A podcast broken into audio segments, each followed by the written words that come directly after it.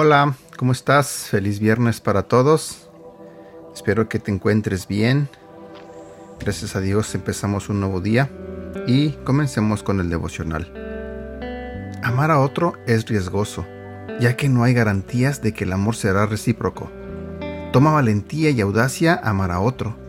Por supuesto, es más fácil amar a aquellos con quienes concordamos y compartimos el mismo estilo de vida es relativamente fácil amar a los extraños, pero es muy difícil amar consistentemente a aquellos a quienes son más cercanos a nosotros porque pueden lastimarnos, y en efecto lo hacen. Cuando estamos lastimados, tomamos un paso hacia atrás y retenemos nuestro amor por temor a ser lastimados nuevamente, perpetuando un ciclo vicioso. Pero 1 Corintios capítulo 13 versículo 7 nos dice, el amor todo lo disculpa, todo lo cree, todo lo espera, todo lo soporta.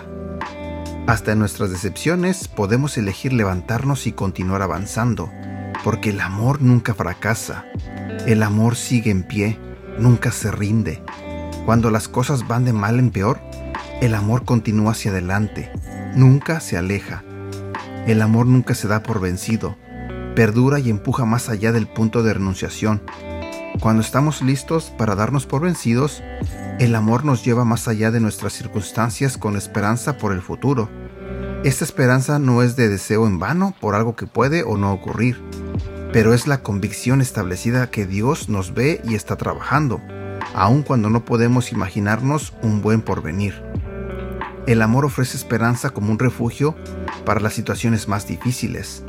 El amor se sostiene en la esperanza, por el vecino más malo, por el desastroso cerebro y corazón de un hijo adoptado, por aquel compañero de trabajo que es una molestia más grande, por tu pareja que no sabe cómo amarte. Al permitir que nuestro amor se sostenga en la esperanza, nada lo derrotará, porque el amor jamás se extingue. 1 de Corintios capítulo 13 versículo 8.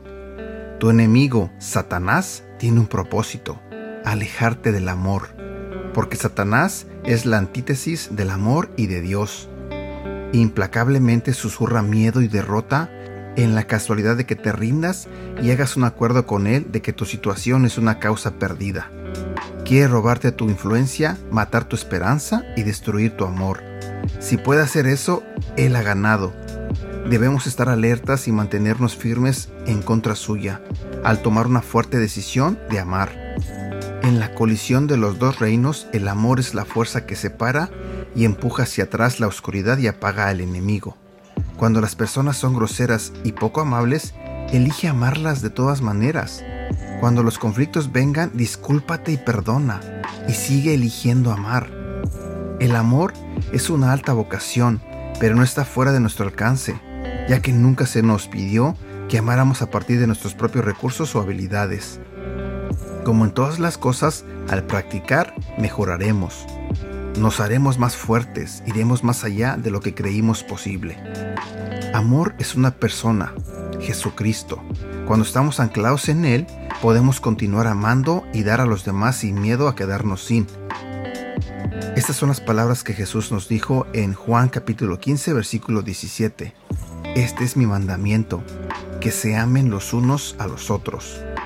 Estos ejemplos de amor escritos por Pablo en 1 Corintios capítulo 13 no son exhaustivos de las características del amor, ya que la profundidad de su amor por ti se ofrece a través de las sagradas escrituras.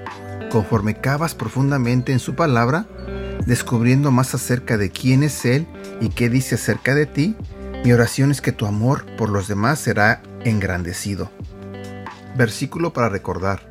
Colosenses capítulo 3 versículo 12 al 14. Dios los ama mucho a ustedes y los ha elegido para que formen parte de su pueblo.